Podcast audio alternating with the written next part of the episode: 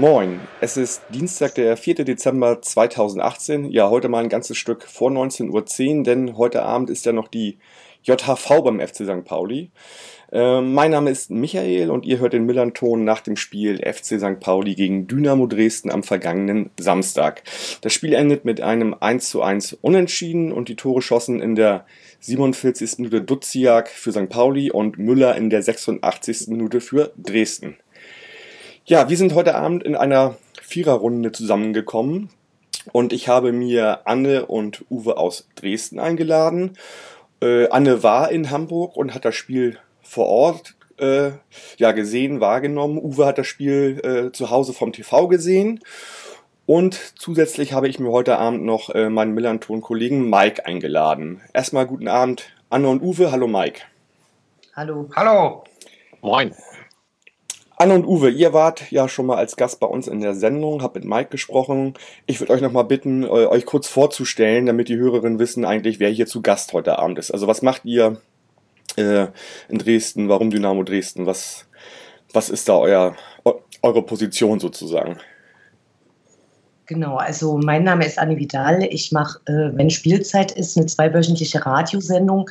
Die heißt Welle 1953. Da geht es, äh, 1953 ist ja das Gründungsjahr von Dynamo. Logischerweise geht es die ganze Zeit äh, um unsere Sportgemeinschaft Dynamo Dresden. Und ähm, ich sehe, wenn möglich, alle Spiele vor Ort. Also ich bin Allesfahrer. Und äh, meine Berichte drehen sich dann auch viel tatsächlich darum, was ist vor Ort passiert, gab es da Besonderheiten, äh, was machen Fanszenen. Um diese Themen geht es im Großen und Ganzen. Ja, ich bin Uwe Sturberg, ich bin Chefredakteur des Dresdner Stadtmagazins Sachs, äh, das es seit 1990 gibt. Mit Dynamo verbunden bin ich quasi seit 1977. Das war mein erster Stadionbesuch. Seitdem sozusagen sehr, sehr viele Spiele gesehen, natürlich nicht alle. Äh, natürlich ist auch in meiner journalistischen Arbeit Dynamo auch regelmäßig ein Thema und insofern verfolge ich natürlich das aktuelle Geschehen und bin natürlich auch ein bisschen so in die letzten äh, 40 Jahre des Vereinslebens auch ein bisschen eingebunden, bin auch Vereinsmitglied. Okay, ja, dann vielen Dank für die Vorstellung. Ich glaube, Mike, du musst dich nicht mehr vorstellen, die Hörerinnen kennen dich alle. Ähm, ich hoffe. Ansonsten, hallo. hallo. Ja, ich würde mal beginnen. Ähm, ja, erstmal so mit dem ganzen Drumherum, äh, was Samstag so, so los war und würde sagen, dass wir dann erst später zum, zum eigentlichen Spiel auch kommen. Ist ja eine ganze Menge äh, passiert und vielleicht mag ja Anne mal berichten. Also Mike und ich waren im Stadion. Wir haben das aus der Gegend gerade Block 1 und 2 so von der Ferne alles wahrgenommen. Vielleicht mag Anne ja mal erzählen, wie das so, wie sie den Samstag wahrgenommen hat. Also sprich Anfahrt, Einlasssituation, äh, äh während des Spiels und so weiter. Vielleicht kannst du uns da mal einen Abriss geben. Klar, gerne. Also wir sind ziemlich zeitig losgefahren. Ich bin mit dem äh, Fanprojekt Dresden nach Hamburg gefahren und äh, wir waren dann vor dem Spiel äh, noch eine ganze Zeit in der Stadt unterwegs, haben uns das alles angeschaut, äh, haben dann den, ja, die Ankunft der aktiven Fanszene beobachtet, die mit dem Zug angereist ist. Das war eine relativ kleine Gruppe, die in einem sehr dichten Polizeikordon gelaufen ist.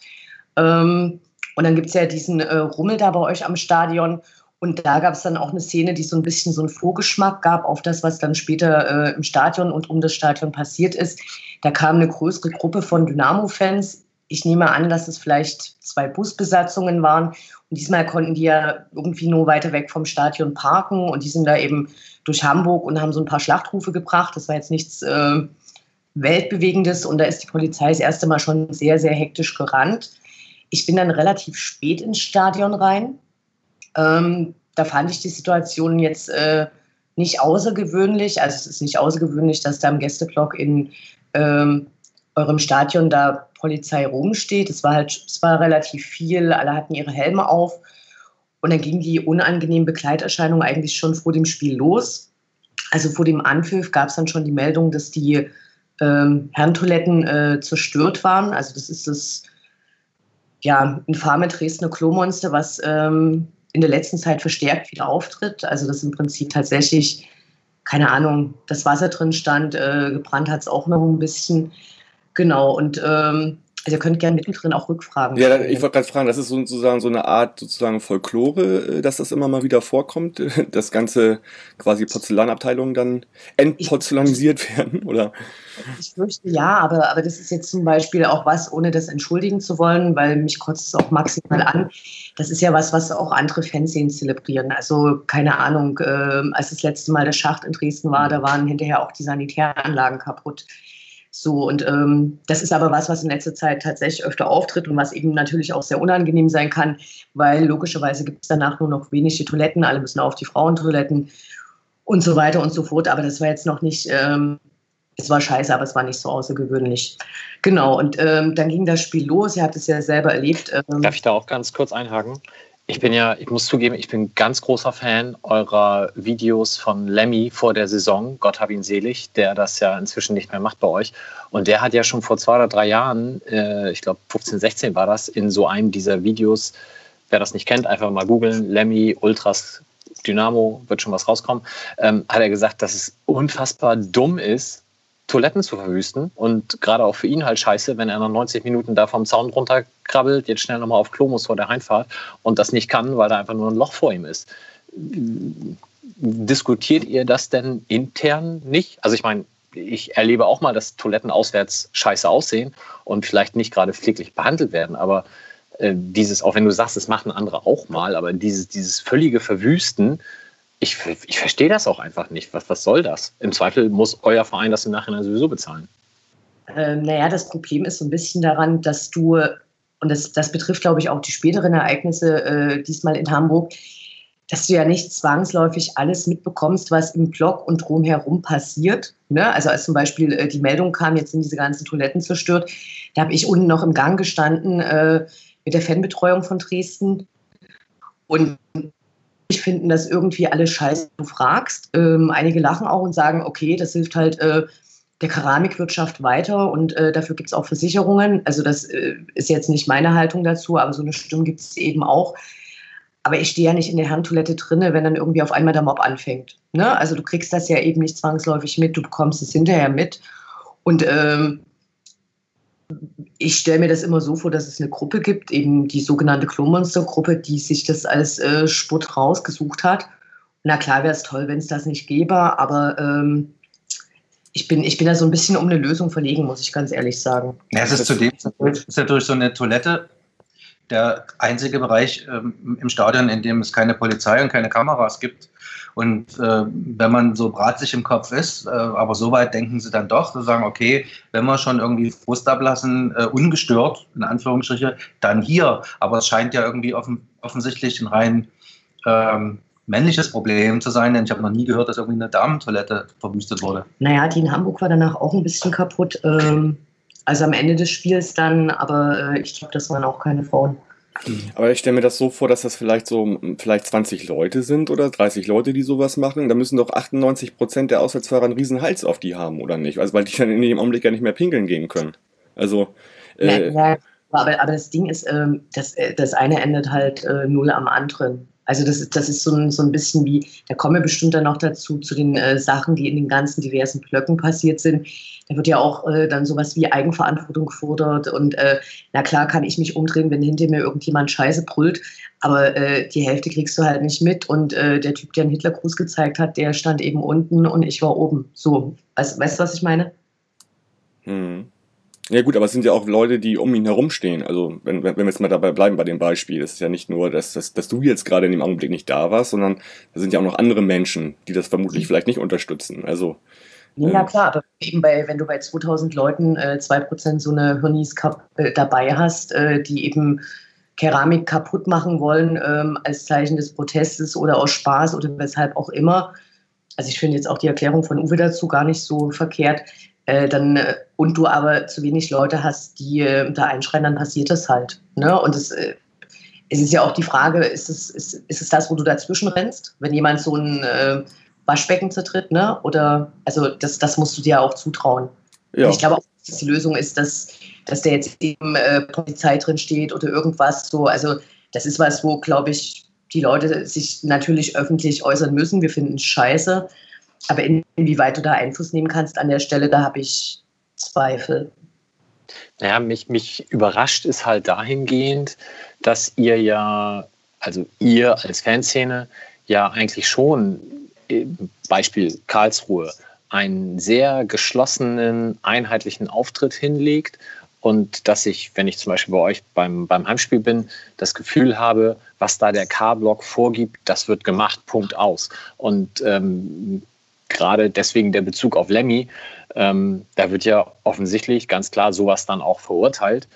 Gut, jetzt weiß ich nicht, klingt bei dir so ein bisschen zwischen den Zeilen durch, vielleicht sagt er das nur so und meint das gar nicht, aber das klang da schon recht überzeugend, wie er das formulierte.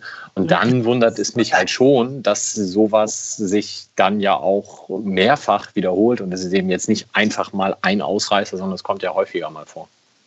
Ja, aber ich glaube, ähm, dass es auch viel schneller passiert, als sich die meisten Leute vorstellen können. Also gerade wenn man die Vorgänge nach dem Spiel dann anschaut, da ist so viel passiert. Ich habe da mittendrin auf die Uhr geguckt, dann waren immer erst zwei Minuten vergangen. Weißt du? Also das, äh, ich glaube, die Leute haben da falsche Vorstellungen. Da arbeitet ja keiner eine halbe Stunde dran. Okay. Also es, es tut mir leid, dass ich da, da keine positiveren Aussichten äh, geben kann. Okay, ähm, dann ging das Spiel los. Ähm, ihr habt es ja sicher auch als extrem komisch empfunden. Äh, diesmal haben sich ja beide Fanszenen an den Protesten beteiligt und dann ähm, relativ übereinstimmend wenig supportet. Also na klar, brüllt mal jemand, weil eine Chance da ist oder auch nicht oder so. Aber das war natürlich, äh, das haben, glaube ich, alle als sehr absurd empfunden. Mhm. Also was sehr komisch ist, dass du ins Stadion gehst und dann eben aber. Also ich, ich ja. habe es auch so wahrgenommen, also jetzt bei St. Pauli, ähm, Südkurve, Gegengerade und so weiter, da hast du wirklich eigentlich gar nichts gehört. Und ich hätte jetzt gedacht, okay, USP sagt, äh, wir machen keinen organisierten Support, aber dass sich wirklich jeder dran hält, das fand ich schon sehr überraschend, muss ich ganz ehrlich sagen, äh, dass da wirklich nichts zu hören war. Und ich fand auch, wenn man das mal ohne so eine komplette Stimmung in so einem Stadion äh, sieht, so ein Spiel, dann fehlt auch wirklich die Magie. Ne? Denn, denn wenn du hörst, wie die äh, Spieler gegen den Ball, ähm, äh, also wenn du das Geräusch hörst, wie sie gegen den Ball schlagen, dass du denkst, du bist im Trainingsspiel. Das heißt, dieses Ganze, was den Fußball ausmacht, fehlt auf einmal komplett, finde ich.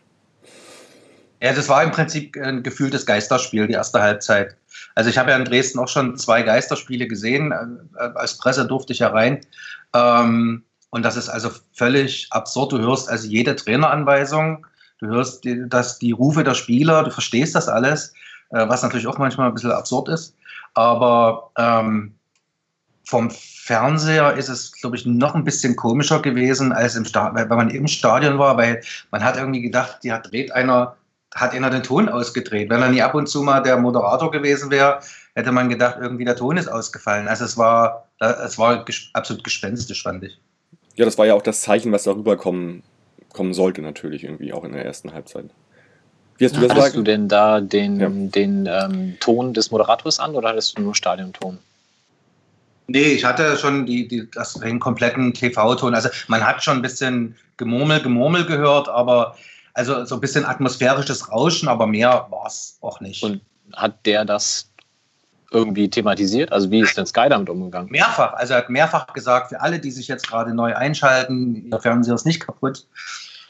Äh, es liegt daran, er hat es erklärt, dass es quasi der Fanprotest ist und ähm, hat das eigentlich auch nachvollziehbar erklärt. Also ähm, so, dass das schon durchaus äh, seine Berechtigung hat, auch diese Form des Protestes, dass es eben nur sich einfach nur merkwürdig anhört und anfühlt. Aber ich fand es äh, von, von, von äh, meiner Seite aus eigentlich äh, jetzt nicht so verwunderlich, dass das so gut geklappt hat. Also weil äh, es gibt jetzt seit geraumer Zeit immer wieder Proteste und ich glaube, dass die, die Fans sich da auch, selbst wenn sie jetzt nicht in der aktiven Fanszene sind, äh, solidarisieren und da auch mit drauf einstellen. Und das ist ja auch immer so ein, ähm, ja, so ein Hin und Her zwischen, da gibt es mal ein Zugeständnis, dann kommt raus, dass es wieder keins ist und dann ist eben klar, man muss da jetzt weitermachen. Und also ich fand es ein starkes Zeichen, aber es war ein absolut äh, surreales Ding. Also ähm, ich hoffe, dass man das nicht öfter machen muss. Das, das, das Absurde daran ist natürlich, dass man 45 Minuten solidarisieren sich die Fanszenen und dann kommt so ein Banner. Das ist für mich natürlich also absolut völlig unverständlich. Also nie nur inhaltlich, sondern auch von der Aktion her. Also nachdem man eine Halbzeit lang gemeinsam irgendwie so eine Aktion durchgezogen hat, passiert dann in der zweiten Halbzeit genau das Gegenteil davon. Also das kann mir ja keiner, kein vernunftbegabtes Wesen mehr erklären. Äh, ich versuch's mal. Okay. Ich versuch's mal. Und zwar, äh, also ich, ich glaube, man hat es bei, bei mehreren, vielen Spielen in, in den letzten Jahren gesehen, wo Leute zusammen protestiert haben. Also es gab ja oft äh, Spiele, wo zum Beispiel zusammen Fußballmafia DFB gesungen wurde. Und äh, direkt hinten dran kommt dann halt, äh, ihr seid Wessis, asoziale Wessis, einfach um klarzumachen, dass, dass die Fanszenen deshalb jetzt nicht alle Best Buddies sind. Ne? Also das ist äh, in den Farben getrennt, in der Sache vereint. In, in die Richtung würde ich das schieben, dass, dass eben äh, sowas kommt. Aber wir sprechen, sind wir schon beim Banner oder wollen wir dann noch ähm, gesondert drüber sprechen, wenn das von der, vom zeitlichen Ablauf dann kommt? Ja, also äh, wir, wir können auch sozusagen, wir können darauf nochmal eingehen, wenn es sozusagen dazu kommt. Also du kannst erstmal weiter erzählen. Also wir waren ja jetzt bei der, bei der Nichtstimmung in der ersten Halbzeit. Ähm, ja, äh, spielerisch gesehen brauchen wir darüber, glaube ich, gar nichts mehr zu sagen, großartig vielleicht, weil das äh, Spiel an sich war jetzt in der ersten Halbzeit vor allen Dingen irgendwie nicht doll und, und da stelle ich mir auch die Frage so, bedingt eigentlich wirklich irgendwie äh, Support das Spiel oder, oder, oder andersrum, Henne-Ei-Prinzip? Also ich habe das Gefühl, das ging so einher irgendwie, ähm, das Ganze. Ja, glaube glaub ich auch. Also ähm, bei uns gibt es immer so die, die, diese Stimmen zum Spiel, wo hinterher ähm, Spieler so ein paar O-Töne absetzen und da meinte einer, für ihn hat sich das auch wie so ein Testspiel oder so ein Freundschaftsspiel angefühlt. Also ich, ich glaube schon, dass das ähm, direkte Auswirkungen mit gehabt hat, als es der Grund mit dafür ist. Es, es sah ja teilweise so aus, als wollten die überhaupt keine Tore schießen in der ersten Halbzeit in dieser Zeit. Also es war wie so eine Art unausgesprochener Nicht-Angriffspakt. Wir tun uns ja gegenseitig nicht weh. Das wird natürlich in der Wirklichkeit nie so gewesen sein, aber so hat sich das ange angefühlt und auch äh, so hat das auch ausgeschaut. Also sehr, sehr merkwürdig, auch mit so Fehlerketten auf beiden Seiten, so völlig unerklärliche Fehlpassstaffetten, also von Mannschaft zu Mannschaft wieder zum Gegner gespielt. Also es war, es war eigentlich ein bisschen absurdes Theater, die erste Halbzeit. Also ich glaube auch bei uns vor allen Dingen war erstmal, war, war St. Pauli drum bemüht, Stabilität reinzubekommen. Also man muss dazu sagen, äh, Neudecker und Buchtmann haben sich verletzt gegen Regensburg. Dafür äh, ähm, ja, sind drei neue Spieler auch reingekommen, unter anderem Sobota, Miyachi, Miyachi. Und dann hat sich halt relativ früh ähm, Knoll verletzt, der total wichtig ist bei uns im defensiven Mittelfeld. Und äh, zehn Minuten später Mölle-Deli. Das heißt, unser ganzes Mittelfeld war auf einmal weg. Und ich denke mal, dass St. Pauli da erstmal gucken wollte, äh, ja, sich da also sozusagen zu, zu stabilisieren. Da war eigentlich gar nicht nach vorne viel möglich, oder? Mike, wie würdest du das sehen? Ja, ich denke, wenn dir aus dem zentralen Mittelfeld zwei Leute vor dem Spiel in der Trainingswoche und zwei Leute halt während der ersten Halbzeit wegbrechen, dann ist das halt ein bisschen schwierig. Und ja, ich ähm, fand trotzdem, dass das ähm, ungefähr das Spiel war, was man erwarten konnte. Also ich denke, Dynamo hat ja in den letzten Wochen auch äh, durchaus gut äh, gespielt und von daher war ich da jetzt nicht so überrascht von. Bis auf den Ausrutscher in Köln, aber darüber, müssen wir auch nicht reden. Ja, okay, gut. Ansonsten Ja. ist, ist die Saison ja für Dresden sehr, sehr, sehr, sag ich mal, sehr ausgeglichen. Das war nun wirklich ein, ein Ausrutscher. Ich hatte das schon mit Clemens thematisiert äh, im, im VDS-Gespräch. Also insofern, also äh, das war schon so, wie ich mir das auch äh, ja so ein bisschen erwartet habe, das Spiel in der ersten Halbzeit. Es hätte ruhig ein bisschen natürlich vom Niveau ein bisschen, ein bisschen besser sein können. Ne? Ja, auf beiden Seiten. Ja. Gut, ähm, ja, kommen wir zur zweiten Halbzeit. Da ist dann viel passiert, beziehungsweise ist in der ersten Halbzeit nochmal, ja, wirklich dann tatsächlich nach exakt 45 Minuten auf der Gegengerade runtergezählt worden. Und man hat auch die Nachspielzeit dann schon für den Support mitgenommen. Genau, und äh, Dynamo, also Dynamo-Fans haben dann äh, kurz später auch angefangen und dann eigentlich quasi schon die, ähm, die Pause mit für den Support genutzt. Ähm, bei mir war es so, dass ich diesmal fand, dass der Anteil der äh, stark al- alkoholisierten Personen im Block äh, höher war als sonst. Also es, gibt- es gibt ja immer so ein paar Leute, die äh, Ausfälle haben, wo ich auch der Meinung bin, wer nicht auf zwei Beinen laufen kann, der hat im, im Block nichts zu suchen. Das ist gefährlich für alle Beteiligten.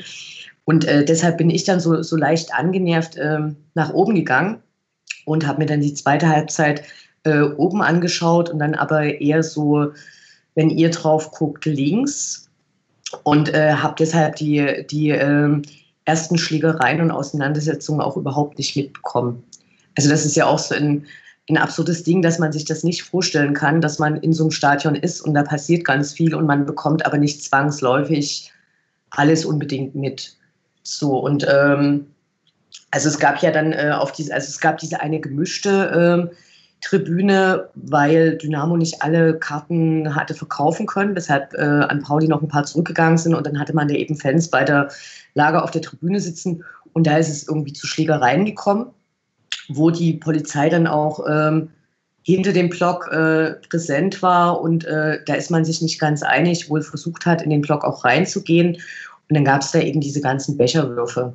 Also ähm, ich weiß nicht, ob das allen klar ist, aber wenn man oben ist und dann, dann kann man quasi so an den, an den äh, Außenrand des Stadions treten und nach unten schauen und sieht dann, äh, wer reinkommt und äh, wer rausgeht. Genau, und äh, da gab es ja dann auch diesen äh, einen Herzanfall des, des, äh, des einen St. Pauli-Fans, ähm, wo in der groß die Schlagzeilen waren. Ich glaube, das Hamburger Abendblatt hat es eben auch ganz groß gebracht mit einem Bild, was von einem komplett anderen Spiel stammte und wo dann eben ähm, sehr zeitig zu lesen war, dass die äh, Dynamo-Fans äh, Becher auf, den, auf die Sanitäter und auf diesen Verletzten geschmissen hätten. Und das hat sich, so habe ich den Eindruck, also korrigiert mich gern, wenn ihr das anders seht, äh, zumindest auf Twitter, was jetzt das Medium ist, wo ich am ehesten nachschaue, äh, so ein bisschen relativiert, weil sowohl Sanitäter gesagt haben, dass sie das nicht so erlebt haben und dann auch viele Stimmen gesagt haben, äh, man hatte eher den Eindruck, dass diese äh, welche auf die Polizisten geworfen wurden. Ja, ja also den, den, Eindruck hatte ich aber tatsächlich auch im Stadion schon. Also es war halt, ähm, es war halt einfach unfassbar unglücklich gelaufen, ähm, weil die Polizei ungefähr zeitgleich wie der Abtransport des Verletzten stattfand, die Helme aufzog und die sind halt in diesem Pufferblock zwischen Heim- und Gastbereich. Und ähm, in dem Moment, als sie die Helme aufzog und dann versuchte, in den äußeren Umlauf der Nord zu laufen, in dem Moment flogen halt auf die die Becher. Zeitgleich gingen die Sanitäter mit dem Verletzten auf der Trage halt zu dem nahezu gleichen Ausgang, der halt nur einen Meter neben der Polizei war. Und deswegen sah es wahrscheinlich tatsächlich für viele so aus, als wenn die jetzt beworfen werden. Im Zweifel haben die vielleicht auch was abbekommen ähm, wobei ja auch einer schrieb, er hätte das nicht bemerkt. Im Zweifel hatte der aber auch Besseres zu tun, als sich darum zu kümmern. Aber da habe ich ja zum Beispiel auch geschrieben, dass ich das nicht glaube. Also ich glaube, äh, wir haben noch nicht über den Support Boy äh, dann in der zweiten Halbzeit gesprochen, aber ähm, es war ja auch so, dass Dresden nahezu nicht supported hat, eben aus Respekt, Solidarität, wie auch immer, nachdem sie mitbekommen haben, dass auf Heimseite geschwiegen wurde aufgrund des äh, Sanitätereinsatzes und da hätte es jetzt auch einfach nicht zusammengepasst, wenn man da die Person oder die Sanitäter beschmissen hätten. Also das habe ich tatsächlich von vornherein nicht geglaubt. Ähm, aber du hast völlig recht, das wurde gerade von den Medien so dargestellt. Das ist aus meiner Sicht aber auch falsch. Okay, ja, ja stimmt. Der Support wurde ja dann eingestellt. Ähm, das war jetzt aber zum Beispiel im Oberrang, wo ich war, äh, nicht ganz einfach nachzuvollziehen. Also das ist ja nicht das erste Mal, dass ein Support eingestellt wird. Ne? Also das gab es in Freiburg beim Pokalspiel, wo ein Großteil der Fans nicht ins Stadion gelassen wurde. Da hat man das der Mannschaft erklärt und dann eben äh, nicht supportet. Äh, es war klar, dass die Capos unten auf einmal nichts mehr machen, wo klar ist, okay, es gibt jetzt gerade keinen Support. Aber die, ähm, die akustischen äh, Verhältnisse sind jetzt äh, bei euch im Stadion nicht so, dass die da mit ihrem Megafon durchgekommen sind und es unbedingt klar gewesen wäre, was ist da gerade. Ne? Also so, aber äh, im Nachhinein war das tatsächlich so ein, so ein Ding, wo das, glaube ich, gut geklappt hat. Also, dass, dass eben tatsächlich dann da erstmal Stille ist, weil, weil man nicht feiern kann, wenn, äh, wenn da jemand um sein Leben ringt. Also, das ist, das ist auch mhm. Ja, und das war ja auch für den Heimbereich schwierig. Also ich, ähm, die Gegengrad hat zum Beispiel auch noch irgendwie einmal was angestimmt und ähm, da kam dann aber von der Süd nichts, was irgendwie ein bisschen überraschend war, weil wir waren doch gerade in Führung gegangen und warum singt man da jetzt nicht mehr? Und es waren doch alle so heiß auf den Support in der zweiten Halbzeit. Ähm, aber da hatte halt die Süd natürlich sehr viel schneller durch den Blickwinkel festgestellt, was da in der Nord passiert. Und das dauerte dann halt auch einen Moment, bis das für die anderen beiden Heimtribünen ersichtlich war sodass die das dann auch äh, realisieren konnten. Und das war natürlich aus eurem Blog heraus nochmal schlechter zu sehen. Also von daher, ähm, ich glaube, da kam ja von euch auch noch irgendwie ein oder zweimal kamen irgendwie Gesänge, aber das habe ich dann für mich auch gleich unter, okay, die haben es halt noch nicht alle gesehen und das ist auch verständlich abgehakt. Das ist auch aus dem Stehplatzbereich, im Gästebereich eigentlich nicht, zu, nicht einzusehen, wenn überhaupt wahrscheinlich von oben von den Sitzplätzen aus halt. Ne? Und ähm, bin ich mir nicht sicher, weil auch bei den Sitzplätzen äh, oben wurde natürlich trotzdem konsequent gestanden. Ne? Das, das ist jetzt mal äh, das Ding. Und ähm, natürlich wäre es schöner gewesen, wenn wir die Ansagen von unten verstanden hätten, aber das war eben auch relativ klar. Äh, wenn jetzt hier keiner vorsingt, dann äh, ist da eben gerade nichts. Also dann, dann, dann wird es schon einen Grund dafür geben, den es ja offensichtlich gab. Ne? Genau. Das, äh, das, war ja auch insgesamt, ich kann es jetzt nicht ganz genau sagen, aber dass das natürlich ein prekärer Einsatz war, hat man gesehen, das war, glaube ich, weiß ich nicht, 20 Minuten, 25 Minuten, dass das nicht irgendwie ein Knöchelbruch oder jemand das umgeknickt war, war, war irgendwie ganz klar. Also, das war ja wirklich ja. sehr, sehr lange, ne? Also. Ja. Also ich habe, ähm, als wir wieder angefangen haben zu supporten, war es die 75. Und so gefühlt Oha, ja. waren das, ähm, ich würde sagen, in der 50., 55. oder so ungefähr muss das angefangen haben. Da kommt das ja waren so hin, schon ne? über 20 Minuten. Ja, ja, ja, okay. Gut. Okay. Äh, um, um, das mal nochmal kurz, äh, ich, ich, momentan kann man nicht rauskriegen, wie es der Person geht. Ähm, scheint irgendwie ist noch, ähm, ja, äh, in, in, in Betreuung wahrscheinlich irgendwie und, und äh, aber man, äh, ja, weiß momentan nichts und kann dann nur äh, alles Gute wünschen. Ja. Ich möchte an der Stelle aber auch auf das hinauskommen, was der magische FC-Blog geschrieben hat. Und das kann man an der Stelle ja auch einfach mal feststellen.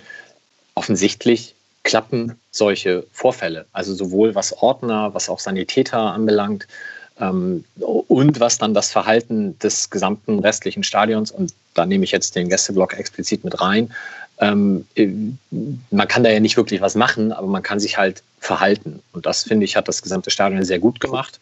Und dass das dann zusätzlich auch noch von den Sanitätern und dem Ordnungsdienst nach bestem Wissen und Gewissen so gut wie irgend möglich gelöst wird, ist natürlich auch schön. Und ja, klar, wie du schon sagst, äh, hoffentlich geht das gut aus und alles Gute an denjenigen. Ja, okay. Ähm, bei mir ist es dann so, okay, wann, äh, wann war denn dieses, äh, äh das stark kritisierte, ähm, weil ich will nicht umstritten sagen, eine Banne zu sehen, in welcher Minute? Da bin ich mir ja, auch nicht Das war deutlich später. Das war später. Also das ne? muss, ich sage jetzt mal, ähm, wann fiel der Ausgleich? 86. Ich glaube, das Banner war vorher. Also lass es, keine Ahnung, 82. irgendwie sowas gewesen sein. Also 75. fing der Support wieder an. Ähm, dann ja auch von beiden Seiten. Und das Banner kam dann, ich weiß nicht, fünf Minuten später ungefähr. Okay, ähm, vielleicht, vielleicht wollen wir ähm, kurz oder, oder länger darüber sprechen. Ähm, natürlich ist es absolut sexistisch. Was mir allerdings fehlt und ähm, ich finde das so ein bisschen schwierig, weil jedes Mal, wenn ich jetzt aber sage oder was ergänze, äh, ich will das nicht als relativierend äh, verstanden wissen, sondern ich denke, dass ein paar Faktoren nicht, nicht in Betracht gezogen wurden. Ne? Also das eine ist, äh, in den Zeitungen war ja dann wirklich von Hassbotschaften an Frauen zu, äh, zu lesen. Äh, oder die Taz hat äh, auch getitelt, ähm, nee, die haben das auf Twitter geschrieben, irgendwie ein Foto davon und dann so sinngemäß, äh, deshalb sind die ganzen gut ausgebildeten Frauen äh, nicht mehr im Osten. So, und äh, da kotzt mich eine ganze Menge dran an. Also das eine ist, dass es natürlich diese jahrelange Vorgeschichte gibt äh, zu diesem Banner. Also ich glaube, die letzte Aktion davor war eben dieses äh, Burka-Pflicht für USP-Frauen, was ich ähm, richtig kurze fand. Also äh, so, und ähm, die die Ultrafrauen von äh, St. Pauli haben sich aber in der Vergangenheit da immer relativ gut zur Wehr gesetzt. Das äh, zumindest jetzt zu meinem Eindruck. Äh, soll ich die Vorgeschichte noch äh, weiter ausführen oder denkt ihr, dass es den Hörern und Hörerinnen klar ist? Oder? Ich glaube nicht, nicht jeder, nicht jede Hörerin oder jeder Hörer kennt halt diese, sag ich mal, äh, ähm, Ultra-Aspekte, wie das so mit den Bannern funktioniert. Vielleicht erzählst du das trotzdem nochmal. Vielleicht, das macht Sinn. Okay, also wenn ich, wenn ich irgendeinen Fehler eurer Meinung nach drin habe, dann, dann korrigiert mich kurz. Also irgendwann äh, haben sich die äh, Ultrafrauen von St. Pauli auch mal über Sexismus in den eigenen Reihen beschwert und äh, ich meine, dass äh, Dynamo dann irgendwann gebracht hat, ähm, Frauen an den Herd. Ähm, was stand drauf? Erinnert ihr euch?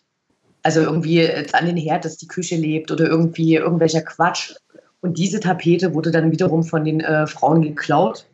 Und die haben dann Mobfoto veröffentlicht, wo sie halt mit allerlei Waffen posieren und haben Dankeschreiben zurückgeschickt und haben gesagt, danke, dass ihr euch so eine Sorgen macht und ihr könnt gern zum Essen vorbeikommen, wir können gut mit Messern umgehen und so. Und äh, also es, es, gibt quasi eine Vorgeschichte, wo man sich quasi immer wieder gegenseitig mit ähm, teilweise total dummen, teilweise mit ähm, eher witzigen Sachen belegt. Was, glaube ich, auch immer so ein bisschen in Vergessenheit gerät, ist, ähm, was es so ein bisschen pikant auch macht, ist, dass der jahrelange Vorsänger von Dynamo Lemi ähm, selbst als Koch gearbeitet hat. So was dem Ganzen auch mal so eine ganz andere Note bekommt. Okay, und dann gibt es jetzt dieses, äh, dieses Banner, was wir, glaube ich, nicht nochmal wiederholen müssen. Und äh, ich glaube, dass die, die Ultrafrauen von St. Pauli am, am besten damit umgehen können. So, äh, ich fand es deshalb auch scheiße, weil es komplett negiert, dass es im Dynamo-Gäste-Blog natürlich auch Frauen gegeben hat. Also das, das ist so, eine, so ein Umgang damit, der immer wieder vorkommt. Also zum Beispiel auch äh, nach dem Fanmarsch in Karlsruhe hat die Elf Freunde getitelt, irgendwie 2000 Männer haben und äh, das ist halt Bullshit, weil da eben 20 Prozent Frauen anwesend waren. In Hamburg waren es diesmal sicher weniger. So, und äh, wenn die Taz dann eben zum Beispiel schreibt, ähm, dass die gut ausgebildeten Frauen alle im Westen sind, dann ist es halt äh, für die Frauen, die bei Dynamo Fan sind, natürlich ein doppelter Schlag ins Gesicht. Ne? Also es ist klar, dass das Ding sexistisch ist, aber wenn du dann anfängst zu negieren, dass es weibliche Dynamo-Fans gibt und äh, denen unterstellst, dass die logischerweise alle krützendumm sein müssen, weil sie sind ja noch im Osten, dann ist das halt äh, nicht okay. Also dann, dann, dann weiß man nicht, wovon man da spricht. Ja, also ich, ich würde da schon ein bisschen einhaken wollen. Also auf der einen Seite völlig richtig, was du sagst, das Ding hat halt eine Vorgeschichte. Und ähm, gerade in den Medien wurde jetzt halt so getan, als wenn diese Tapete völlig aus dem Off kommt und wie man auf einmal diesen Begriff in Deutschland wieder in der Gesellschaft verwenden könnte, das wäre ja skandalös. Ähm, ja, natürlich ist es das auch und das ist übelst sexistisch aber es kommt halt nicht völlig aus dem Off, sondern äh, in meiner Wahrnehmung gab es die letzten fünf bis sechs Spiele zu jedem Spiel aus äh, Dynamo-Seite etwas auch in ähnlicher Tonalität. Ähm, und wenn du sagst, dass also die, bei mir hörte sich das jetzt aus deiner Darstellung so ein bisschen an, als würde man sich gegenseitig so ein bisschen frotzeln und das so auf einem Ultra-Level mit Hahaha hin und her spielen. Ähm, das hatten wir früher auch mit Fortuna Düsseldorf in ähnlichen Situationen. Ähm, aber da war das aus beiden Seiten mit durchaus Augenzwinkern. Und das muss ich sagen, in der Geschichte hier, also ja, ich gebe dir recht, die, die USP-Frauen haben da immer sehr humorvoll drauf reagiert ob das, was Dynamo da in den Jahren gemacht hat, mit humorvoll bezeichnet werden kann, da würde ich da mal ein Fragezeichen hintersetzen, weil der Humor geht mir da so ein bisschen bei ab. Also ich habe echt nichts gegen Sticheleien und ich finde auch nicht, dass Tapeten irgendwie das literarische Quartett sein müssen und bis ins Letzte ausdifferenziert und alle Seiten berücksichtigend. Aber das war einfach nur plump und, und schlecht und das trifft leider auf die äh, Tapeten in den Jahren vorher auch zu. Ähm, und ich würde mich da schon freuen, wenn man diese Sache jetzt einfach mal beenden würde, weil gewinnen kann da keiner mehr. Ähm, also, wo ich dir aber natürlich recht gebe, ist, äh, man darf das jetzt nicht einfach so für sich äh, be berücksichtigen, weil da gibt es halt eine Vorgeschichte. Ähm, wenn du aber sagst, du, du störst dich an der Taz, ähm, ganz ehrlich, das kann ich nicht verstehen, weil wenn man auf der einen Seite mit so einer Tapete rauskommt, dann muss man auch damit rechnen, dass dann das Ganze das kann man der Taz ja auf jeden Fall unterstellen, dass das zumindest dann auch mit Augenzwinkern noch wieder beantwortet wurde. Und wenn du dich an dem Begriff störst und sagst, der ist sexistisch, ähm, ja, dann beschwer dich doch bei den eigenen Leuten, die das Ding hochhalten und nicht bei der Taz, die das dann aufnimmt. Also ähm, lass, lass mich da kurz darauf antworten. Also dieses Augenzwinkern, das will ich nicht so verstanden haben. Ne? Also mir geht es um einen leicht anderen Punkt. Und zwar ähm, hat St. Pauli ja vor zwei Jahren, meine ich, äh, dieses ähm, damals sehr stark kritisierte, und da wurde sich dann auch von eurem Verein entschuldigt, äh, schon eure Großeltern haben für Dresden gebrannt. Und da gab es natürlich große Aufregung und äh, ich hätte aber selbst dieses Ding ähm, als, als Teil einer gewissen Fußballkultur verstanden, weil du ja eben tatsächlich hingehst und überlegst, wie kann ich den anderen größtmöglich beleidigen? Was trifft ihn wirklich? Was macht ihn richtig fertig? Und dieses äh, schon eure Großeltern haben für Dresden gebrannt, hat natürlich ganz viele Leute auf einem persönlichen Level angegriffen, wo ich dann aber eben auch fand, okay, ähm, da haben sie aber tatsächlich einen Punkt gefunden. So von der Tat, mir geht es nicht darum, dass die das nicht lustig gemeint hätten. Mir geht es darum, dass man quasi äh, das Gefühl hat, äh, man muss diesen Frauen von St. Pauli jetzt zu Hilfe eilen, wo wir beide gesagt haben, das kriegen die schon ganz gut selber hin, dass man aber tatsächlich äh, das mal aus einer, einer, aus einer sehr männlichen Perspektive macht, dass man eben, dass da keiner äh, überlegt, okay, was, was bedeutet das denn für Dynamo so? Was bedeutet das für die Frauen da? Na klar kann ich mich da beschweren gehen. Ähm, ich weiß ja jetzt nicht, wer es gemalt hat, ne?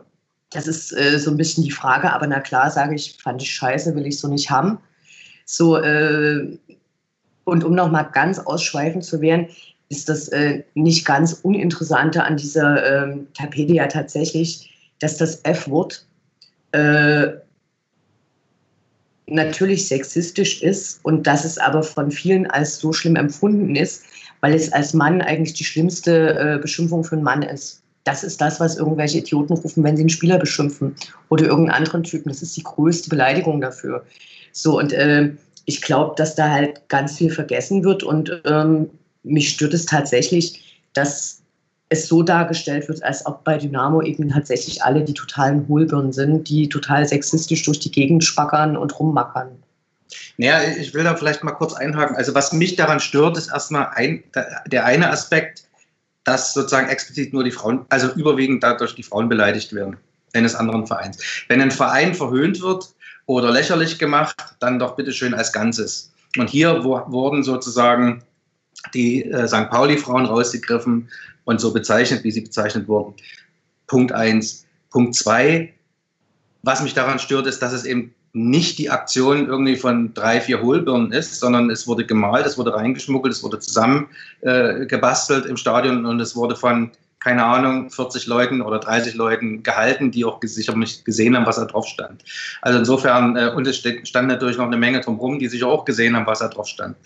Ähm, insofern also doch eine relativ mittelgroße Anteil von Menschen hat da irgendwie äh, da, dazu beigetragen oder es zumindest toleriert, akzeptiert, wie auch immer. Und äh, also das ist für mich also ein absolutes No-Go. Also man kann, ich habe, ich habe ich habe alle, ich habe auch schon zur tiefsten DDR-Zeiten die schlimmsten Dinge erlebt, an Spruchbänder sicher nie, aber was man damals gerufen hat. Aber das ist für mich, ich bin, also ich, ich bin im Karree gesprungen, als ich das gesehen habe. Das geht gar nicht. Bei aller Banner-Geschichte, die ich auch zumindest die in Dresden gesehen habe, das geht einfach nie. Das ist, und was ich jetzt als literaturinteressierter Mensch noch zusätzlich anprangere, wenn ich etwas aufschreibe, das sich reimt, dann sollte das Versmaß stimmen. Und nicht mal das haben sie hingekriegt. Also, sorry. Darf, darf, ich, ganz, darf ich ganz kurz nochmal einhaken? Äh, also ich, ich stimme Uwe in, in, fast allem zu, außer dieser Sache, äh, dass die Leute, die es hochgehalten, gewusst haben, was da drauf ist. Also das, das muss ich ganz, ganz klar negieren. Das ist nicht automatisch so. Das kann sein, dass du eben an der Stelle stehst. Es ist klar, dass im unteren Bereich natürlich eher die äh, Leute stehen, die da immer stehen. Das kann aber abhängig vom Spiel sehr stark wechseln. Und im Zweifelsfall musst du ja eigentlich darauf vertrauen, dass auf diesen äh, Tapeten kein Scheiß steht. Und wenn da jemand sagt, hier halt hoch, du hältst das hoch. So, und das ist in der Vergangenheit bei einigen Sachen äh, schiefgegangen. Du kannst, du hast, wenn du im Stadion in diesem Gästeblock stehst, keine Garantie, dass du das tatsächlich weißt, auch oder dass du es lesen kannst. Du stehst zwei Meter daneben, du kannst es nicht lesen. So, also das, äh, das halte ich, das, das würde ich kritisieren, aber ansonsten, na klar, was scheiße. Also zwei Sachen äh, oder drei. Also das Versmaß war mir tatsächlich egal, aber okay. Ähm, ich gebe dir auch recht, derjenige, der die Tapete hält, weiß im Zweifel nicht, was da drauf steht. Aber die war ja von der ganzen Machart und wie auch dann danach die zweite Tapete mit dem, mit dem Herd-Doppelhalter gezeigt wurde, das kam ja nicht von irgendwie, ich sag mal, zwei 16-Jährigen, die das mal eben so da irgendwie reingeschmuggelt haben, sondern das war ja schon auch von der Position innerhalb des Blockes an so prominenter Stelle, dass das auf jeden Fall die Billigung der relevanten Ultragruppierung hatte. Also alles andere würde mich jetzt dann von allem, was ich von Fangruppen weiß, doch sehr wundern, ja, wenn das irgendwie von davon, irgendwelchen Outsidern gewesen davon, wäre. Davon, davon würde ich auch ausgehen. Okay, also, gut. Ähm, und dann zwei Punkte noch, die, die, du gesagt hattest. Ähm, das Banner mit den Großeltern wurde ja auch jetzt auch von den Medien immer wieder mit erwähnt. Ähm, da wird aber oft gesagt, das sei jetzt die Antwort darauf. Und ich finde, das haben wir hier äh, rausgearbeitet, dass dem nicht so ist, weil diese äh, Beleidigung der USP-Frauen oder weiblichen USP-Mitglieder, ähm, die ist ja schon sehr viel älter als diese Großelternbanner. Also es ja. ist jetzt einfach eine Fortsetzung. Ähm, und ich finde, wenn man sich dann halt nach dem Großelternbanner ja auch in sehr, sehr großer Zahl an diesen Dingen gestört hat und äh, gerieben hat, ähm, dann kann man das jetzt nicht als Rechtfertigung dafür bringen. Ähm, finde ich so ein bisschen auch auf sehr dünnem Fuß. Und wenn du sagst, dass dieses Wort als Beleidigung äh, die schlimmste Beleidigung unter Männern ist, weiß ich nicht. Ähm, ich finde, es ist nach wie vor eine unfassbar abwertende Bezeichnung gegenüber Frauen und ähm, finde das äh, sehr viel schlimmer, als dass das jetzt, also auf die Idee, dass das eine Beleidigung unter Männern ist, wäre ich jetzt ehrlich gesagt auch nicht gekommen. Äh, ja, dann, dann, dann will ich dir ein kurzes Beispiel nehmen. Da gibt es einen Film, äh, Nick Cave spielt damit, Ghost of the Civil Death, äh, spielt im Gefängnis äh, der Zukunft. Und ähm, einem der Typen, der als ähm, Snitch verdächtigt wird, äh, dem wird groß Kant auf die Stirn tätowiert. Also das ist tatsächlich schon so. Aber ich stimme dir natürlich zu, äh, dass das Banner vom Samstag äh, ist natürlich keine Antwort auf äh, schon eure Großeltern haben für Dresden gebrannt. Ne? Also selbst wenn das jemand emotional so begründen würde oder so, aber das du absolut recht, das hat eine andere Geschichte. Gut. Haben wir das erstmal soweit abgehandelt? Oder habt ihr dazu noch was? Nein, ich, ich, ich finde auch, ähm, haben wir jetzt ja, glaube ich, auch alle drei so ein bisschen, oder auch Uwe sieht es, glaube ich, ein bisschen anders, aber ich will das Thema auch gar nicht so furchtbar hochhängen, weil umso mehr wir uns darüber aufregen oder echauffieren, ähm, umso mehr sitzt da vielleicht irgendjemand am, äh, also anderen Ende der Leitung meine ich jetzt nicht euch beide, aber äh, sitzt da vielleicht jemand, der für dieses Banner verantwortlich war und lacht sich scheintot, weil er genau das erreicht hat, was er damit erreichen wollte. Und ähm, deswegen, ich, ich finde schon, dass es wichtig ist, dass man das thematisiert, dass das scheiße ist, dass man ähm, denjenigen, die davon getroffen werden sollen, auch äh, klar macht, ey, so geht das nicht. Das ist äh, etwas, was die Grenzen überschreitet. Ähm, aber halt auch dann sagt, okay, es ist halt äh, einzuordnen in diesen Ultra-Kontext und das, was du damit erreichst, nämlich dass Leute da jetzt auf der anderen Seite sitzen und heulen, das wird nicht so sein, sondern die sind, ja. sagtest du ja gerade auch, in der Lage, sich zu wehren. Und die lachen da im Zweifel auch drüber, weil sie genau wissen, was du für ein armes Würstchen bist. Genau, äh, ich, ich, denke ja auch, dass wir eigentlich viel mehr Zeit ähm, dem Polizeieinsatz widmen sollten, der dann gegen Ende des Spiels ähm, angefangen hat und ähm, im Stadion und um das Stadion herum ähm, glaube ich, relativ viele Leute beschäftigt hat. Ähm, ihr habt ja bestimmt von eurer Seite dann auch Sachen dazu mit beizutragen, oder? Ja, das war tatsächlich von unserer Seite aus recht schwer zu ersehen. Also wie gesagt, wir haben ähm, ja schon die Augen Richtung Nord gehabt, wenn wir nicht gerade aufs Spielfeld guckten, aber da war so viel nicht los. Ähm, aber halt eher in unseren Heimbereich aufgrund des medizinischen Notfalls. Und dann, wie gesagt, als die langsam sich aufmachten, denjenigen abtransportieren zu können, ähm, dann sah man halt auch, dass da plötzlich was mit der Polizei passiert. Kurz vorher hatte ich gesehen, dass ähm, in dem Bereich des von uns aus gesehen etwas weiter rechts liegenden Mundlochs im Stehplatzbereich die ersten Leute raus und unter die Tribüne rannten. Ähm, aber da fehlt uns natürlich jegliches Wissen, warum das geschah und was da vor Ort passierte. Also das müsstest du dann natürlich mal erläutern. Okay, äh, was, was äh, diese Sachen angeht, da muss ich euch äh, leider enttäuschen. Weil bei mir war es so, dass ich äh, ein paar Minuten vor Schluss ähm, runtergegangen bin und da war es so, dass äh, wahnsinnig viel Polizei da stand. Also da waren äh, noch relativ wenig äh, Leute draußen und ich ja aber hinter dem Block war, während Polizisten dann reingerannt sind. So, und äh, bei mir war es so, dass äh, da quasi beim Abpfiff dann die ersten Leute runterkamen. Da waren eben auch ein Vater mit drei kleinen Kindern und äh, da habe ich zu dem noch gesagt, mach ganz schnell, dass du rauskommst. Hier gibt es gleich richtig Ärger so und der hat sich das zum Glück auch angenommen. Und Danach ist das Ganze sehr, sehr unübersichtlich geworden und es gibt bis jetzt, glaube ich, äh, immer noch ganz viele Gespräche, wo man versucht zu rekonstruieren, wer wann was gemacht hat. Also es gab ja zum Beispiel auch äh, so Vorwürfe an den Verein, warum dann noch keine Stellungnahme da ist. Und ich glaube, dass es relativ schwierig ist. Also es gab ja zum Beispiel diesen einen Blog, äh, wo auch die Dresdner Rollifahrer saßen. Ähm, da war es so, dass auch St. Pauli-Fans versucht haben, irgendwie in den Gästeblock oder in Richtung Gästeblock zu kommen. Dort gab es auch ähm, Schlägereien und körperliche Auseinandersetzungen. Und äh, dort ist ein Mann äh, auch runtergestürzt. Ähm, da hat man wohl später eine relativ große Blutlache gesehen.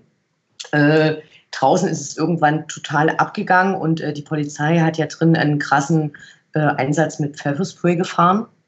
Und dann hattest du halt in den, in den Mundlöchern in, und äh, nach draußen hin extrem viele Leute, die halt, naja, so aussahen, wie man dann eben aussieht. Also den schlecht war, wo es schwierig war, den die Augen auszuwaschen.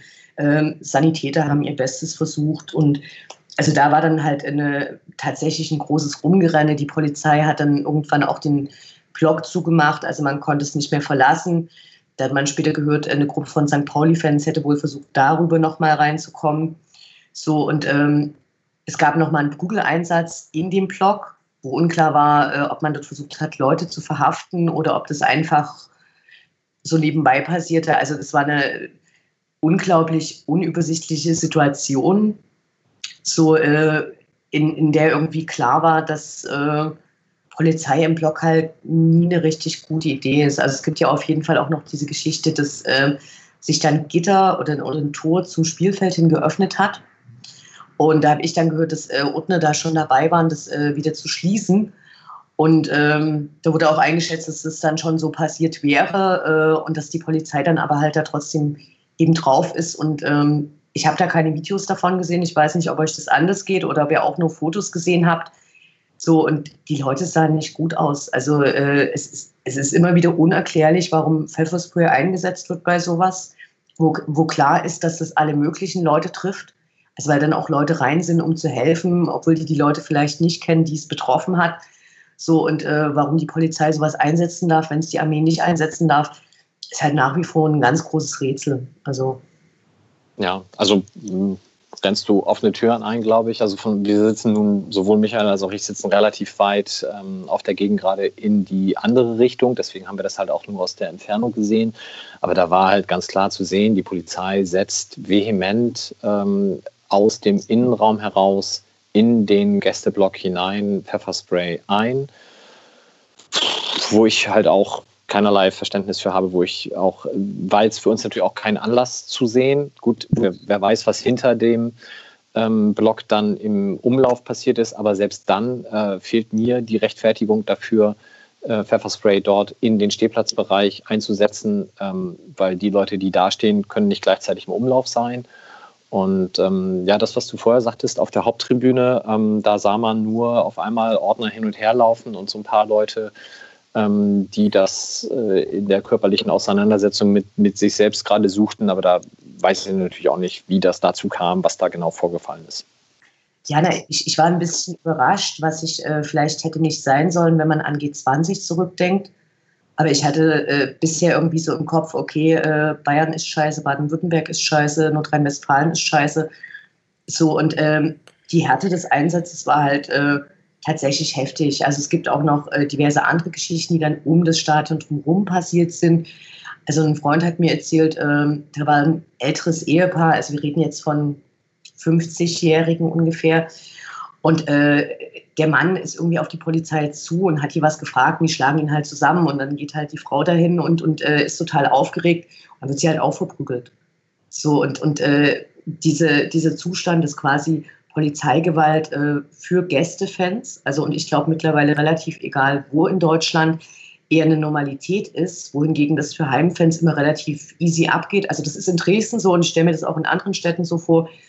Das ist halt ein absolutes Unding, ne? Und äh, dass danach diese Berichterstattung tatsächlich nie um die Polizeigewalt geht, weil äh, die Dynamo-Fans sich ja so schlimm benommen haben und dass der eigentliche Skandal ist, wird dann halt der Rest überhaupt nicht aufgearbeitet. Aber es ist schon immer irgendwie so ein, so ein impliziter Grund da, dass es schon seine Richtigkeit haben wird. Und das ist halt absolut untragbar. Also wir haben es ja auch gerade in Bielefeld erlebt, halt im größeren Maße auch diese Geschichte und äh, können davon ja auch ein Lied singen. Natürlich macht es es immer ein bisschen schwieriger, glaube ich, ähm, da den Fokus drauf zu setzen, Polizeigewalt anzuprangern, wenn es halt so drumherum halt auch nicht so richtig gut läuft. Ne? Also wenn du halt irgendwie äh, ein, komplettes Klo zerstörst oder äh, ich sag mal, noch so ein paar andere Sachen macht, wird es immer schwierig sozusagen, da irgendwie die, äh, sag ich mal, den Finger in die Wunde zu legen, auch wahrscheinlich, ne? Klar. Ja, wobei jetzt hier ja auch wieder die Sache dazukommt. Ähm, klar, haben wir schon besprochen, Toiletten zerstören ist irgendwie Bullshit, sinnlos und ergibt überhaupt keinen Sinn. Aber wenn das vor Anpfiff passiert, kann das keinen Zusammenhang haben, dass man zehn Minuten vor Anpfiff oder nach Abpfiff äh, Pfefferspray einsetzt. Nein, nein, der, der Zusammenhang nicht. ist nicht da. Der ist ja nicht da, aber den, natürlich ist es, genau. ist es sozusagen medial, medial, genau. Ja. Kommt halt dieser Spin. Und natürlich. Halt, das, da, da müssten sich die Medien einfach mal hinterfragen, äh, wo da der Kausalzusammenhang ist. Und, und das passiert halt leider nicht. Und da habt ihr völlig recht. Äh, es ist äh, nicht nachvollziehbar. Und wenn du die Bundesländer aufzählst, also ich hätte da Hamburg von vornherein nicht rausgenommen aus der Liste. Ähm, aber ja, das äh, wurde da mal wieder leider also, sehr klar. Anne, Anne hatte mich ja auch vor dem, äh, hatte mich gestern gefragt, telefonisch, ob wir dann auch ein neues Polizeigesetz planen hier in Hamburg. Ich habe gesagt, nee, das nicht, aber wir haben halt hier ein Duddel und das könnte da das auch ein bisschen mit erklären. Ja. Also, äh, Nochmal noch mal so, also ich, ich verstehe zum Beispiel tatsächlich, warum in den Medien eher dieses Banner thematisiert wird. Ganz klar, äh, davon sind Fotos geliefert worden, da muss niemand vor Ort gewesen sein, da muss niemand irgendwie sich die Mühe machen, das zu erzählen oder aufzuschreiben. Da kannst du halt Schlagzeilen abschreiben. Und dann hast du eben auch schon deine Begründung dafür. Und wenn wir halt hinterher kommen und sagen, das geht so eigentlich nicht, so kann man Menschen nicht behandeln, dann ist es halt so, äh, naja, trotzdem schon immer so implizit. Das sind halt die Asi-Dynamo-Fans und das wird schon nicht die Falschen getroffen haben. Also ihr merkt, ich bin immer noch sauer. Darüber kann man ja auch sauer sein, das ist auch völlig richtig. Also ähm, das sehen wir ja auch halt so, nicht nur bei euch, bei uns, das sehen wir ja bei vielen, äh, wenn wir, wenn wir dann die die Beiträge im Nachhinein drüber lesen, was so abgeht, wenn du als Auswärtsfans äh, Fan irgendwo bist. Das ist ja ja Strategie dahinter mittlerweile. Naja, ich, ich glaube schon, dass es damit zu tun hat, dass äh, man hatte diese Innenministerkonferenz gerade, äh, wo ich übrigens hinterher gar nicht gelesen habe, ob die äh, Pyro-Leute jetzt alle zehn Jahre Knast bekommen. Aber das war ja groß angekündigt, dass man darüber sprechen will. Ähm, ist, das ist ja in den vergangenen Jahren immer mal wieder aufgepoppt, nach Karlsruhe ganz stark, wo der damalige Innenminister eben auch gefordert hat, dass es jetzt Haftstrafen geben muss. Und ich glaube schon, dass es auch so ein, so ein bisschen äh, naja, um, um, um so eine Deutungshoheit geht. Ne? Also die Fans organisieren sich, jetzt machen sie übergreifende Proteste. Auf der anderen Seite gibt es diese absurden Hochrüstungen und diesen Umbau der, der Sicherheitspolitik und äh, wo Fußballfans eben immer irgendwie die Begründung sein müssen, warum alles hier super unsicher ist. So, und äh, ich, ich glaube schon, dass es alles so, so, so ein bisschen miteinander zusammenhängt. Aber es ist eben schade, dass nicht mehr Medien kritisch berichten, auf jeden Fall.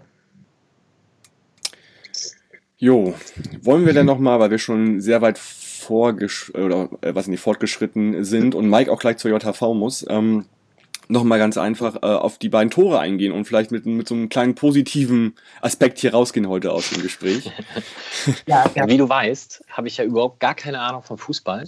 Das heißt, den sportlichen Part würde ich euch gerne überlassen und mich dann tatsächlich aufmachen zur JV, weil Mach das mal. zu spät. Okay, Mike. Mach das mal. Äh, vielen Dank für deine Zeit und äh, ja, ich sage auch danke für die ehrlichen Worte und auch wenn wir nicht zwingend in allem übereinkommen, denke ich, können wir hier beide uns oder alle vier die Hand geben und uns weiterhin gerne ins Gesicht gucken. Ich bedanke mich und danke euch auch, dass ihr euch überhaupt dem Gespräch stellt. Auch das ist nicht selbstverständlich.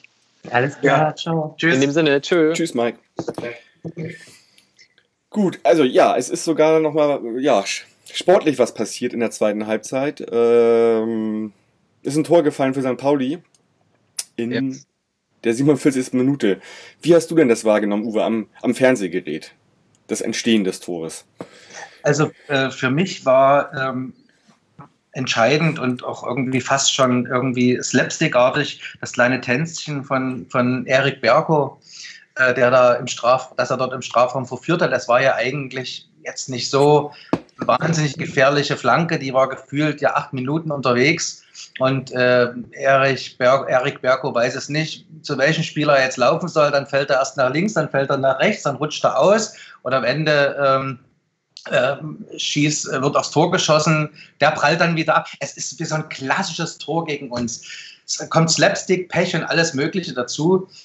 Und äh, dann ist er drin, und dann dachte ich so, okay, wieder kurz nach der Halbzeit. Wir sind ja Weltmeister darin, kurz vor der Halbzeit, kurz nach der Halbzeit und kurz vor Ende Tore zu fressen. Das ist ja unsere Spezialität. Und das Liga, Mannschafts- und saisonübergreifend. Ich glaube, kein anderes Team kriegt das derartig hin. Und natürlich ploppte bei mir sofort Köln auf. Äh, ich meine, in Köln lagen wir zur Halbzeit schon 2-0 zurück, aber das, das kann in Köln passieren. Das ist ja auch kein, kein Beinbruch. Aber da ging das eben kurz vor der Halbzeit, fiel das 2-0, kurz nach der Halbzeit fiel das 3-0. Hier war es halt das 1-0 und da habe ich gedacht, oi, oi, oi, oi. Ähm, ja, und dann habe ich eins nicht verstanden. Und zwar, wir hatten ja vorhin schon kurz darüber gesprochen, dass, dass äh, St. Pauli schon zwei Auswechslungen hatte in der ersten Halbzeit. Und da habe ich eigentlich gedacht, okay, so 60. spätestens 70. Minute wird der Trainer Walpurgis jetzt zwei, vielleicht sogar drei frische Leute bringen, Ebert, Ausmann, wen auch immer, um jetzt sozusagen die St. Pauli, denen jetzt vielleicht doch ein bisschen die Kräfte stünden, da, da, da sie jetzt quasi vom Team her nicht mehr groß nachlegen, also war ja nur noch eine Auswechslung möglich, die quasi förmlich zu überrollen. Das ist nicht passiert, hab, das habe ich überhaupt nicht verstanden. Und das ist, glaube ich, auch ein Grund dafür, dass der Ausgleich dann äh, relativ spät gefallen ist. Ähm, für mich war, war es fast überraschend, mal wieder ein Tor nach dem Standard. Hat man gefühlt. Hat man lange nicht. Ewig nicht mehr. Und äh, natürlich sehr schön rausgespielt, Kopfballverlängerung. Und dann, ich, ich würde es eigentlich fast niemandem so sehr gönnen, dieses Tor gemacht zu haben wie, wie Müller, weil der auch ja sehr, sehr lange verletzt war. Und es war, glaube ich, jetzt sein zweites Spiel, äh, das er in Folge gemacht hat und dass er dieses Tor gemacht hat. Ja, super. Ja. Cool großartig auch rausgespielt. Und ich fand auch, dass das 1-1, äh, denke ich, am Ende auch in Ordnung geht, obwohl wir es natürlich nicht unterlassen konnten, kurz vor Schluss in der Nachspielzeit eine richtig große Chance zuzulassen. Aber da haben wir eben dann hinten einen Markus Schubert und äh, das sage ich auch in aller Öffentlichkeit, Markus Schubert, ich liebe dich. Er ist einfach der großartigste Torwart der Welt für mich. ja, das war nochmal richtig zwei, zwei gute Chancen sogar äh, in der ja. Nachspielzeit und da hält ihr euch bei beiden äh, Chancen natürlich super, super im Spiel, sonst hätte das natürlich auch äh, anders enden können. Ich muss sagen, äh, wenn man natürlich so lange führt, will man natürlich dann irgendwie auch gewinnen und ist natürlich enttäuscht, wenn man in der 87. das 1-1 bekommt. Wenn man jetzt die Vorgeschichte kennt, äh, das Mittelfeld einmal komplett sozusagen durchgewechselt mit neuen Spielern und da wichtige Spieler ausgefallen sind, kann man eigentlich im Nachhinein sagen, dass das unter Umständen, also das geht auf jeden Fall in Ordnung mit dem 1-1 und, und äh, könnte man sogar als Punktgewinn vielleicht sogar äh, verbuchen. Weil diese Spieler, die da bei uns jetzt ausgefallen sind, das ist wirklich, äh, die kannst du dann, also wir sind zwar momentan sehr gut aufgestellt, auch auf der Bank, aber die kannst du halt nicht komplett ersetzen. Mhm. So, und insofern, ja, das geht mit dem 1 zu 1 in Ordnung. Wir haben jetzt schon das dritte 1-1 in Folge, ist natürlich ärgerlich irgendwie, zumal auch das 1-1 bei Jan Regensburg auch sehr, sehr spät viel.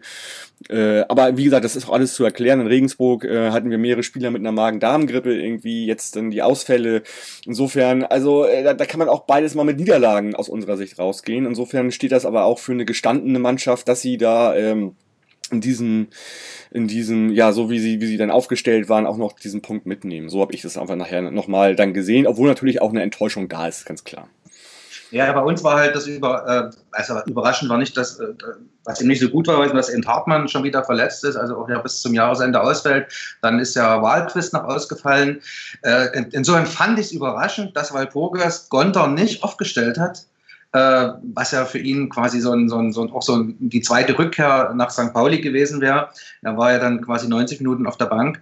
Äh, dafür haben sie es defensiv eigentlich äh, äh ganz gut hinten gemacht mit, mit äh, Dumic und äh, Hammerlein und, ähm, und, und Müller. Und das ist eigentlich überwiegend defensiv relativ sicher war, bis auf, meine gut, jede Mannschaft hat mal Chancen, Chancen im Spiel, aber ähm, fand ich zumindest besser als die zweite Halbzeit äh, im, im, im, letzten Heimspiel. In der die zweite Halbzeit nur völlige Grütze war. Also, aber was, was in Hamburg passiert ist und sowas lässt mich wirklich durch die Decke gehen, falscher Einwurf. Ich meine, alle paar Jahre sieht man das, aber Dynamo Dresden mit einem falschen Einwurf tut mir einfach leid. Also, wir haben sein, sein Brötchen verdient, dem sollte sowas nicht passieren. Also meines Erachtens äh, ist eigentlich jeder zweite Einwurf im bezahlten Fußball falsch, nur dass die Schiris das nicht mehr pfeifen. Also äh, äh, das ist so ein, so ein Ding der letzten Jahre, finde ich. Und äh, dahinter frage ich eigentlich eher mal, warum pfeift er dann in dem Augenblick eigentlich diesen, diesen falschen Einwurf, wo doch das, das sozusagen permanent sozusagen geschieht. Da ist immer jemand mit, mit der Hacke in der Luft, zieht den Ball nicht über den Kopf. Also das sind ja ständig falsche Einwürfe in der ersten und zweiten Liga, finde ich. Ja, ne, ich glaube, am Ende war der Punkt, äh, den Dynamo mitgenommen hat, so das, das einzig Positive an dem Tag. Ähm, ich persönlich hatte ja noch gehofft, dass äh, diese infame Serie endlich durchbrochen wird, dass Dynamo noch nie, noch nie in diesem Stadion gewinnen konnte. Mhm. Das wäre tatsächlich mal an der Zeit gewesen. Ähm, dann klappt es halt beim nächsten Mal. Schauen wir mal. Gut, wo, wo geht's äh, gegen, gegen wen spielt ihr am Wochenende? Wir haben Kiel am Sonntag. Mhm. Und die haben ja jetzt auch 4-0 gewonnen, glaube ich. Äh, das wird auch ein Tänzchen, denke ich mal. Ja, die sind offensiv halt sehr gut aufgestellt, das stimmt. Ja, und letztes Jahr sehr schlechte Erfahrungen mit ihnen gemacht. Ja. Das war eine, aber es war auswärts katastrophal. Ich glaube, zu Hause haben wir da dann doch gewonnen oder unentschieden. Also Kiel ist, ist äh, für uns jetzt so äh, kein einfacher Gegner. Danach machen wir noch zwei Auswärtsfahrten. Ähm, ihr könnt ja, glaube ich, zum Jahresabschluss am 22. zu Hause spielen. Äh, Gegen Dynamo, Magdeburg, ja. Genau, äh, Dynamo, die Assis, die müssen am 23. nach äh, Duisburg fahren. Ein Wahnsinn. Und das ist, das ist wirklich richtig Wahnsinn. Also das ist so ein ja. vor Weihnachten, wo du weißt, du bist dann irgendwie früh um drei zu Hause. Also das ist. Ja, ähm, man, man, man ist an dem Wochenende schon gedanklich eigentlich bei Weihnachten, ne? Also weil es ja dann auch ein Wochenende ist und der Montag ist Heiligabend. Ähm, es ist eigentlich ein Irrsinn, finde ich, da nochmal einen generellen Spieltag weiß nicht, stattfinden zu lassen. Ne? Ja. Aber äh, wir haben es ja vorhin gelesen, es wird nicht nur in der ersten, sondern auch in der zweiten Bundesliga ab 2021, 2022 die blöden Montagsspiele abgeschafft. Äh, darauf hat man sich ja geeinigt. Insofern hat dieser ganze Protest ja äh, auch was gebracht, letztendlich. Und, ähm, für mich ist das eine doppelt gute Nachricht, weil ich jeden Montagabend Fußball spiele und wenn Dynamo montags Fußball spielt, kann ich da nicht hingehen. Das kotzt mm. mich maßlos an. Das ist der einzige Sport, ist, den ich mit meinem Alter noch betreibe. Also ich, okay. Also ich habe das, vor, hab das vorhin auch gelesen, vorhin gelesen, dass das so ist, aber da traue ich dem Ganzen noch nicht so. Da wird es bestimmt noch irgendwelche Einschränkungen geben oder wie auch immer. Also äh, ich war auch natürlich auch erstmal happy in dem Augenblick, dass ich das vorhin gelesen habe, aber so ganz glauben kann ich es noch nicht, weil wir diesen Protest ja schon seit, weiß ich nicht, 20 Jahren durchziehen irgendwie. Ja, und, und das Ding ist, du musst, du musst ja auch daran denken, dass äh, ein Abendtermin, äh, wenn es nur weit genug weg ist, tatsächlich eben auch äh, unter Umständen entweder eine Übernachtung bedeutet, die du dir leisten können musst, oder eben äh, eine sehr späte Heimreise, wo du am nächsten Tag krank feiern oder Urlaub nehmen musst. Also so so richtig, also ich glaube es ehrlich gesagt sowieso noch nicht und äh, also ich werde vorsichtig und würde mal abwarten. Mhm. Ja, schauen wir mal, was das da, ob das eine Verbesserung bringt. Aber erstmal lasse ich das gut. Vielleicht war das auch genau das, was ähm, DFL wollte, dass sich das gut liest. Schauen wir mal. Ja, gut. Ja, dann, ja, wir sind weit vorangeschritten. Ich würde sagen, vielen Dank für eure Zeit. Schön, dass ihr heute in dem Gespräch wart, dass ihr auch die Zeit dafür genommen habt. Und ja, äh, ich freue mich, wenn wir vielleicht auch in Zukunft wieder mal äh, das eine oder andere Gespräch machen können. Ja. Die Frage ist ja, ob äh, du halt überhaupt nach Dresden kommen kannst, weil es gibt ja Pläne, dass der Gästeblock gegen St. Pauli nur mit Frauen gefüllt werden soll. ich habe das auch vorhin gelesen, in, in irgendwelchen, ja, genau.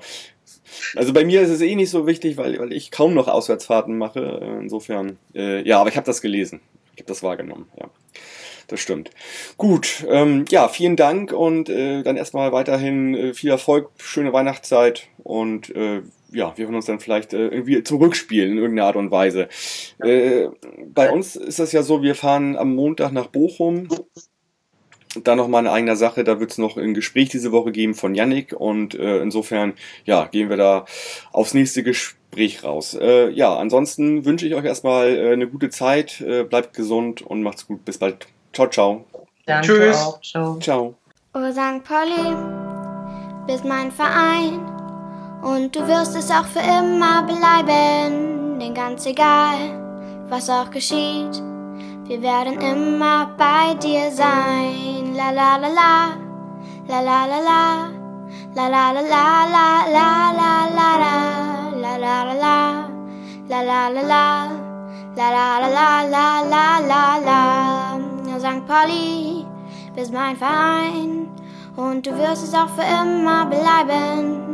denn ganz egal, was auch geschieht, wir werden immer bei dir sein.